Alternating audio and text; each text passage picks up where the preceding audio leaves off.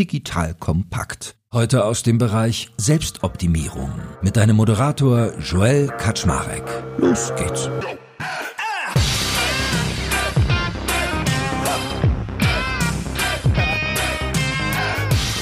Hallo Leute, mein Name ist Joel Kaczmarek. Ich bin der Geschäftsführer von Digital Compact und heute gibt es wieder ein kleines Movers und Shakers Update. Ich baue ja gerade eine Business- und Wissenscommunity und auch wenn diese sehr geschmeidig vorangeht, hat mich deren Entwicklung doch auch wieder etwas gelehrt, nämlich Minimalismus. Beim Business Club stehen wir nämlich gerade der Verführung gegenüber, zu viele Dinge auf einmal zu wollen. Also egal ob bei den Funktionen selbst oder deren Umsetzung. Es ist nämlich so, dass ich gerade zwei Dinge mache. Zum einen haben wir eine Struktur geschaffen, das wir sogenannte Masterminds ernannt haben. Also ich sage mal sichtbare und erfahrene UnternehmerInnen, die zwei Dinge bei uns tun, nämlich Sessions abhalten und Leute vorzuschlagen, die sie als passend für unsere Community empfinden. Dazu erzähle ich demnächst mal mehr, aber unter dem Strich ist es so, dass ich gerade fleißig Mitgliedervorschläge sammle und mit den Masterminds die ersten hochwertigen Sessions entwickle. Und zum anderen richte ich gerade unsere Tools ein, mit denen der Austausch stattfindet. Denn Movers und Shakers wird sich vorwiegend virtuell abspielen. Nicht ausschließlich, aber vorwiegend. Wir haben mit Circle da schon unser Tool der Wahl gefunden und schauen uns sonst alternativ gerade Memberspot an, von denen wir als deutsches Unternehmen auch sehr angetan sind. Und du musst dir beide Tools wie ein Slack nur in schön vorstellen. Und ich sag dir, das verführt dermaßen, gleich zu viele Features zu entwickeln. Ich habe erstmal losgerödelt und einen Buchclub entwickelt, einen Space für das Teilen von Beteiligungsmöglichkeiten und, und, und. Zack, war da wieder die Einsicht, dass es viel zu viel wird. Anfangs geht es nur um drei Dinge. Die richtigen Leute reinholen, die richtigen Sessions anbieten und die Leute mal etwas digital aktiv zu kriegen. Mehr nicht. Darauf hat mich Mareike, meine Frau, wieder aufmerksam gemacht, dass ich schon wieder in Featureitis abdrifte. Und deshalb haben wir uns eine Minimalismuskur verschrieben und wirklich brutal Features gestrichen. Und wie es mit der selektiven Wahrnehmung so ist, fällt einem dann auf, wo sich überall Minimalismus einbringen lässt. Weil ist dir mal aufgefallen, wo wir alle eigentlich zum höher, schneller, weiter neigen? Fangen wir beim Besitz an. Ganz ehrlich, nichts hat mich zuletzt so glücklich gemacht, wie ungenutzten Besitz zu veräußern, verschenken oder entsorgen und gleichzeitig ein Ordnungssystem in mein Zuhause zu bringen. Marie Kondo und ihre Leitfrage Does it spark joy lassen grüßen. Also das, was Freude stiftet, das darf bleiben, aber was keine Freude stiftet oder kaum genutzt wird, darf gehen. Wir haben zu Hause daher massig aussortiert und durch wenige hochwertige Dinge ersetzt, an denen wir wirklich Freude haben und die wir nutzen. Mal ein Beispiel. Wir hatten bis dato verschiedene Bestecke und jeder hat sein Lieblingsmesser oder mochte diese und jene Löffelform etwas lieber. Zack, alle aussortiert und stattdessen ein neues von Villeroy und Boch geholt, das allen gefällt und uns die Sortiererei erspart. Das ist alles geistige Kapazität, die dabei flöten geht. Klar, total banal, aber das summiert sich. Ist ja genauso, wenn du vor dem Kleiderschrank stehst und dann zu viel Auswahl hast und ewig überlegst. Und da sind wir beim zweiten Bereich, der fairerweise auch zu Besitz zählt. Kleidung. Ist dir mal aufgefallen, wie viel Kleidung wir alle besitzen? Ich glaube, man könnte die gesamte Erde mehrfach einkleiden. So viel Fashion gibt es auf dem Planeten. Und ich finde das nur noch traurig, wenn ich mir die Modefirmen anschaue und wie die halbjährlich wieder ihr Rattenrennen mit einer neuen Kollektion aufmachen müssen. Ich meine, macht einen das nicht depressiv, wenn man sich jedes Jahr zweimal neue Designs ausdenken muss, nur damit die Leute etwas kaufen? Ich meine, kaufen ist ja kein Selbstzweck. Oder sollte es zumindest nicht sein. Und ich versuche mich daher auch hier auf Love Pieces zu beschränken und das sind mittlerweile oft ganz simple Sachen. Jetzt kommt ein kleiner Werbespot. Aufgepasst! Wusstest du, dass HR-Teams heutzutage mit mehr Aufgaben denn je konfrontiert sind? In der aktuellen Studie HR Trends, die Zukunft der Personalarbeit 2024 von Sage, wurden HR-Teams aus sieben verschiedenen Ländern und über 20 Branchen befragt, um top aktuelle Insights in der Entwicklung des Personalwesens zu geben. Sage entwickelt HR-Tools und Software für dein Unternehmen, um Lohnabrechnungen, Personalmanagement, Buchhaltung und mehr zu vereinfachen. So, und die Studie von Sage zeigt unter anderem, dass ganze 91% der HR-Teams angeben, dass ihre Arbeit Arbeitsbelastung im letzten Jahr zugenommen hat, aber gleichzeitig glauben 79 Prozent der Befragten, dass Automatisierung ihre Prozesse zukünftig verbessern und Zeit sparen kann. Ebenfalls spielt auch KI eine große Rolle. Derzeit nutzen etwa ein Drittel bereits Chatbots wie ChatGPT in ihren Prozessen und circa drei Viertel der PersonalleiterInnen sind sich bereits sicher, dass KI die Arbeitsweise im HR revolutionieren wird. Du merkst, die Studie ist vollgepackt mit Statistiken, überraschenden Erkenntnissen und Tipps für HR-Führungskräfte, die vorankommen wollen und zeigt eine Momentaufnahme der sich stetig wandelnden Rolle von HR heute. Am besten schaust du dir die Studie HR-Trends, die Zukunft der Personalarbeit 2024 selbst an. Unter digitalkompakt.de slash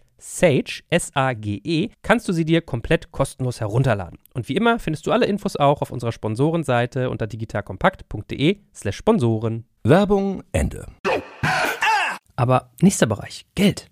Als ich mit meiner Frau Mareike bei unserer Notarin Karin Arnold saß, um unsere gemeinsame Holding zu gründen, schaute Mareike ganz irritiert, als Karin meinte, dass viel Geld ein Last sei. Aber wieso denn das? Das ist doch aber, es gibt doch Sicherheit und Geld haben ist doch irgendwie beruhigend. Warum ist das denn eine Last? fragte Mareike. Und Karin erklärt es ganz anschaulich. Die Leute würden anfangen, darüber nachzudenken, wie sie das Geld möglichst steuerfrei zu ihren Kindern kriegten, was sie tun müssten, dass es bis dahin noch mehr wird und gleichzeitig das Risiko besteht, dass ihre Kinder nie wirklich Ambitionen im Leben entwickeln, wenn sie weich fallen. Also klar, Geld schafft Freiheit und viele von uns haben vielleicht auch Sicherheit als ein Bedürfnis, aber Geld ist gar nicht nötig, um glücklich zu sein. So viel ist mal sicher. Und weiter geht's. Noch ein Bereich mit Überfluss. Leistung. Weil neulich habe ich einen LinkedIn-Post von Verena Pauster gelesen, in dem sie schrieb, dass sie 40 Tage off war. Und diese sechs Wochen hat sie jeden Tag Sport gemacht und 14 Bücher gelesen. Und ich so, what the fuck? Also, verstehe mich nicht falsch. Ich habe Verena total gerne und freue mich mit ihr, aber das ist ja Höchstleistung in der Pause von den Höchstleistungen. Wie kommt es denn eigentlich, dass wir alle immer so viel schaffen wollen? Ihr macht es wahrscheinlich Spaß und ist ja alles cool. Und ich beobachte, dass viele da draußen aber denken, dass man so sein muss, dass das von einem erwartet wird. Nö, ist nicht so. Ist auch voll okay, wenn man sich eine Auszeit nimmt und mal ganz minimalistisch unterwegs ist und als einzige Leistung vollbringt, zwischen Mittagessen und Abendbrot im Pool zu planschen. Dabei geht es gar nicht um eine Bewertung, was andere Menschen machen oder nicht machen, sondern einfach nur darum, dass wir oft denken, wir sind nur wertvoll, wenn wir viel leisten. Und ich finde, darum geht's nicht. Ach ja, und äh, apropos Mittagessen und Abendbrot, Essen ist ja noch im Bereich des Überflusses. Wir alle kennen, glaube ich, wie wir uns die Teller vollhauen und uns erst so richtig gut fühlen, wenn der Bauch voll wirkt. Und Anastasia Zamponidis, die kennt ihr von diesen Zuckerbüchern, die die geschrieben hat, hat mit unserem Podcast erstmal nicht von Happy Eating erzählt, also dass man Dinge isst, um sich dann gut zu fühlen. Und unabhängig davon habe ich irgendwann begonnen, besser, weniger und langsamer zu essen, was gar nicht so einfach ist, weil das hat ja auch oft mit alten Glaubenssätzen zu tun.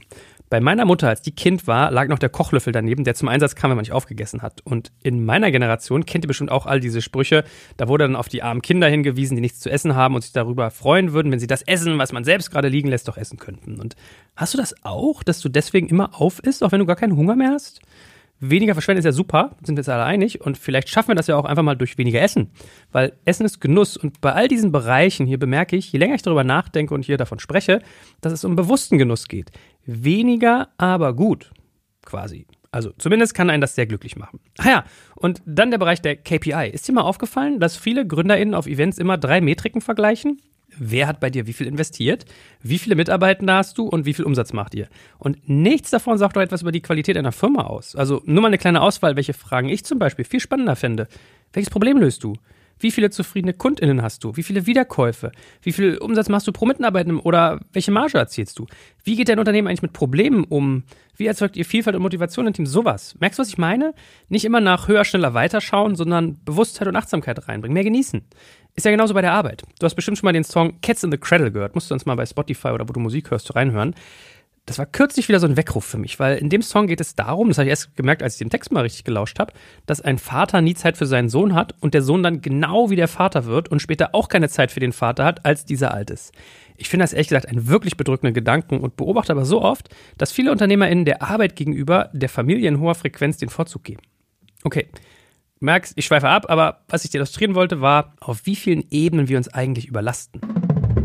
Aber zurück zum Minimalismus beim Produkt, da waren wir eigentlich stehen geblieben. Als ich anfing, unser Community-Tool zu bestücken, merkte ich recht schnell, dass ich zu viele Features auf einmal umsetzen wollte. Aber kennst das ja, wer alles auf einmal richtig machen möchte, macht nichts richtig. Deshalb haben wir jetzt ein paar Maßgaben für uns definiert. Erstens, wir bemühen uns darum, bei der Entwicklung von Features sehr nahe an den NutzerInnen zu sein, um ihre Bedürfnisse gut zu verstehen. Weil es geht ja darum, Produkte zu entwickeln, die ein Problem sehr gut lösen und dafür muss ich ja verstehen, worin das Problem besteht und welcher Zustand eigentlich erstrebt wird. Zweitens. Anschließend versuchen wir unsere Value Proposition hinter unseren Features sehr klar zu formulieren. Also die Frage, wem lösen wir wie welches Problem? Das baut genau auf den ersten Punkt auf. Sprich, wir müssen für uns klar haben, wie unser Produkt eigentlich einer spezifischen Zielgruppe bei der Problemlösung hilft. Drittens, wir gleichen alle Funktionen immer in unserem Markenprofil ab. Das haben wir gemeinsam mit Michael Ahl von Make Studio entwickelt und du musst dir das so vorstellen, dass in der Mitte eine klare Position steht und außen herum sind dann Haltungen, wie wir diese Position gerne vertreten möchten. Also mal rein bildlich jetzt vorgesprochen. Ja? Und in unserem Fall lautet unsere zentrale Position zum Beispiel Premium Wissen und Austausch für unternehmerische Digitale. Das ist, was wir leisten wollen. Und dann haben wir Haltungen wie zum Beispiel alle und alles auf Augenhöhe oder Neugier auf Vielfalt. Und wenn ein Produkt bei einer dieser Haltungen einen Konflikt produziert, gehen wir also in die Diskussion und verfeinern. Musst du dir vorstellen, als wenn deine Marke quasi immer wie so eine Person mit dir am Tisch sitzt und wir dann gucken, macht ein Feature oder macht ein Produkt etwas, das mit dieser Haltung, dieser Person, dieser Markenperson quasi Hand in Hand geht. So. Viertens. Wir folgen der Maßgabe, so wenige Features wie möglich zu entwickeln und so viele wie nötig. Es gibt ja auch diesen schönen Satz, entschuldige, dass ich dir einen langen Brief geschrieben habe, ich hatte keine Zeit für einen kurzen. Sprich, Einfachheit ist oft viel schwerer zu erzielen und erfordert viel Disziplin. Dafür macht sie ein Produkt gut erfassbar und nutzbar. Fünftens. Wenn es gute Software gibt, die den Großteil unserer gewünschten Features abbilden kann, bauen wir es nicht selbst. Das ist ja so ein typischer Widerstreit, Make or Buy. Und wir haben die Erfahrung gemacht, dass viele individuelle Eigenbauten das Leben oft eher schwerer machen und man mit weniger Funktionsumfang vielleicht auch gezwungen ist, sich besser mit der Fragestellung auseinanderzusetzen. Sechstens. Wir denken jedes Feature auch immer von den Prozessen her. Wenn diese zu viel Komplexität liefern, setzen wir es nicht um oder vertagen es. Man kann das ja auch stückweise steigern, wenn eine Annahme des Produkts da ist. Also wenn die NutzerInnen das Produkt wirklich nutzen und man merkt, es verfängt, dann kann man das ja Stück für Stück ausbauen. Siebtens. Wir lassen jedes Feature erstmal ein wenig atmen und schauen, wie es sich entwickelt. Wenn es nicht angenommen wird, streichen wir es. Wenn es verwildert, reduzieren wir die Komplexität und wenn es durch die Decke geht, intensivieren wir es. Achtens. Wir versuchen, mehr Zeit auf die Erklärung der Funktionsweisen von Features zu verwenden, denn du kannst nicht zu viel kommunizieren. Man denkt ja selbst immer, dass man das irgendwie schon total oft erzählt hat, die NutzerInnen langweilt und was weiß ich nicht alles noch. Und dann staunst du aber, wie viel sich bei den Leuten, also den Leuten gegenüber, versendet. Weil einem selbst ist ja vieles auch immer klar. Man weiß, wie ein Inhalt entstanden ist, wie er mit den anderen zusammenwirkt und welche Absicht dahinter steht. Die NutzerInnen wissen das aber nicht. Für sie ist vieles von außen vollkommen neu und oft total unübersichtlich. Daher kommunizieren, kommunizieren, kommunizieren. Und neuntens, wir greifen bei der Entwicklung auf die Hilfe von Profis zurück, zum Beispiel in Bereichen wie Design Thinking, UX oder Design. Und ganz ehrlich, diese Investments zahlen sich später umso mehr aus. Du sparst dir Lehrgeld, nimmst Abkürzungen und hast mehr Perspektiven. Weil, kennst du diese Geschichte, wo eine Reederei einen Schiffsexperten zu Rate zieht, weil ein großer Tanker nicht mehr funktioniert und die Reederei droht, Millionen zu verlieren? Der Experte geht eine halbe Stunde durch das Schiff, schaut sich alles an und dann nimmt er einen großen Hammer und haut dreimal kräftig auf eine Stelle im Motor. Das Schiff funktioniert wieder und er stellt eine Rechnung über 30.000 Euro. Die Reederei ist total entrüstet und sagt, äh, das, das geht doch gar nicht, das würden sie niemals machen, 30.000 Euro für drei Hammerschläge zu zahlen. Und der Experte antwortet, sie zahlen nicht für die Hammerschläge, sondern für die jahrelange Erfahrung, die er sich erarbeitet hat, um genau zu wissen, wo er hinhauen muss. Und in so eine Richtung geht dieser Punkt. Manchmal ist es einfach wertvoll, mit Profis zusammenzuarbeiten, die das schon zigmal gemacht haben und einem eine Abkürzung versprechen. Zehntens, wir automatisieren die Prozesse, die ein Feature benötigt, nach Möglichkeit und setzen Tools ein, um die Arbeit daran aufwandsärmer zu gestalten. Da sind wir wieder bei der Betrachtung der Prozesse hinter einem Produkt und wir versuchen genau zu verstehen, wie die Abläufe und Ziele sind und was uns dabei helfen kann. Und je weniger Human Touch wir dabei benötigen, desto besser.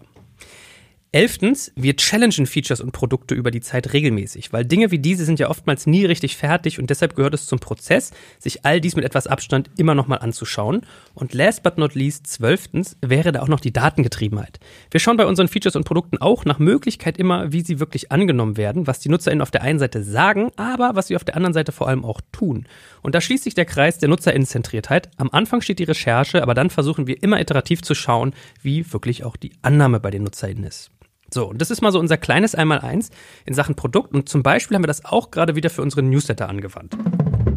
Unter newsletter.movers.shakers.club, das ist die Adresse, kannst du den finden und auch dort war wieder Anti-Minimalismus am Werk, weil jeden Freitag senden wir eine Ausgabe raus, in der wir anfangs unsere Learnings aus dem Movers und Shakers Business Club teilen, so wie das jetzt hier zum Beispiel, und dann liefern wir zu unseren zwei Podcasts, die wir jede Woche haben, eine Übersicht all unserer Learnings, warum diese Themen wichtig sind und was wir für die Zukunft dort für eine Entwicklung vermuten. Die Öffnungsraten sind bombig, also eigentlich immer zwischen 45 und 55 Prozent, aber das Feedback, 42 Prozent der NutzerInnen finden die Newsletter zu lang. Also haben wir unser Markenprofil daneben gelegt und haben mit Feedback unserer Expertin überlegt, wie wir das Ganze anpassen. Wir gehen jetzt zum Beispiel hin und veröffentlichen Freitag eine Ausgabe mit der Zusammenfassung unserer Podcasts. Ist ja super, kannst am Wochenende dich dann fortbilden zu dem, was in der Woche passiert ist. Und wir teilen die Learnings, also du sparst Zeit und hast so einen richtig schönen, schnellen Überblick. Und Mittwoch kommt unser Movers und Shakers Update. Das kann man sich auch gut merken. M wie Mittwoch und Movers und Shakers. Und Freitag gibt es Learnings aus der Einsphäre. Und es ist etwas formaler im Aufbau. Und Mittwoch halt aus dem Club, wo es sehr viel um Inspiration geht. Noch ist das ja ein wenig eine Nabelschau, sind wir ehrlich. Aber sobald der Club richtig gestartet ist, wird er sicher sehr vielfältig und dann geht wieder unser Modus los. Schauen, wie die NutzerInnen das Ganze annehmen, Daten betrachten, die Prozesse hinterfragen und so weiter. Also, Ich bin kein Produktexperte, aber ich könnte mir vorstellen, dass diese Anregungen dennoch auch für dich hilfreich sind. Und zum anderen starten wir demnächst übrigens auch eine coole Produktreihe im Podcast. Da kannst du dich schon drauf freuen, weil die wird, glaube ich, ziemlich cool. Für heute aber erstmal findest du in den Shownotes auch nochmal die Credits zu den Personen, die mir mit ihrem Wissen helfen, quasi die ersten Movers und Shakers und ein, zwei Links. Ich wünsche dir ganz viel Spaß damit und bis zum nächsten Mal. Danke fürs Zuhören beim Digital Kompakt Podcast. Du merkst, hier ziehst du massig Wissen für dich und dein Unternehmen heraus. Wenn du mit uns noch erfolgreicher werden möchtest, abonniere uns auf den gängigen Podcast-Plattformen. Und hey, je größer wir werden, desto mehr Menschen können wir helfen. Also erzähl doch auch deinen Kolleginnen und Kollegen von uns. Bis zum nächsten Mal.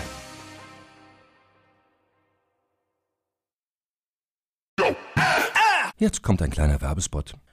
Aufgepasst! Wusstest du, dass HR-Teams heutzutage mit mehr Aufgaben denn je konfrontiert sind? In der aktuellen Studie HR Trends, die Zukunft der Personalarbeit 2024 von Sage, wurden HR-Teams aus sieben verschiedenen Ländern und über 20 Branchen befragt, um top aktuelle Insights in der Entwicklung des Personalwesens zu geben. Sage entwickelt HR-Tools und Software für dein Unternehmen, um Lohnabrechnungen, Personalmanagement, Buchhaltung und mehr zu vereinfachen. So, und die Studie von Sage zeigt unter anderem, dass ganze 91% der HR-Teams angeben, dass ihre Arbeit Arbeitsbelastung im letzten Jahr zugenommen hat, aber gleichzeitig glauben 79 Prozent der Befragten, dass Automatisierung ihre Prozesse zukünftig verbessern und Zeit sparen kann. Ebenfalls spielt auch KI eine große Rolle. Derzeit nutzen etwa ein Drittel bereits Chatbots wie ChatGPT in ihren Prozessen und circa drei Viertel der PersonalleiterInnen sind sich bereits sicher, dass KI die Arbeitsweise im HR revolutionieren wird. Du merkst, die Studie ist vollgepackt mit Statistiken, überraschenden Erkenntnissen und Tipps für HR-Führungskräfte, die vorankommen wollen und zeigt eine Momentaufnahme der sich stetig wandelnden Rolle von HR heute. Am besten schaust du dir die Studie HR-Trends, die Zukunft der Personalarbeit 2024 selbst an. Unter digitalkompakt.de slash Sage, S-A-G-E, kannst du sie dir komplett kostenlos herunterladen. Und wie immer findest du alle Infos auch auf unserer Sponsorenseite unter digitalkompakt.de slash Sponsoren. Werbung Ende.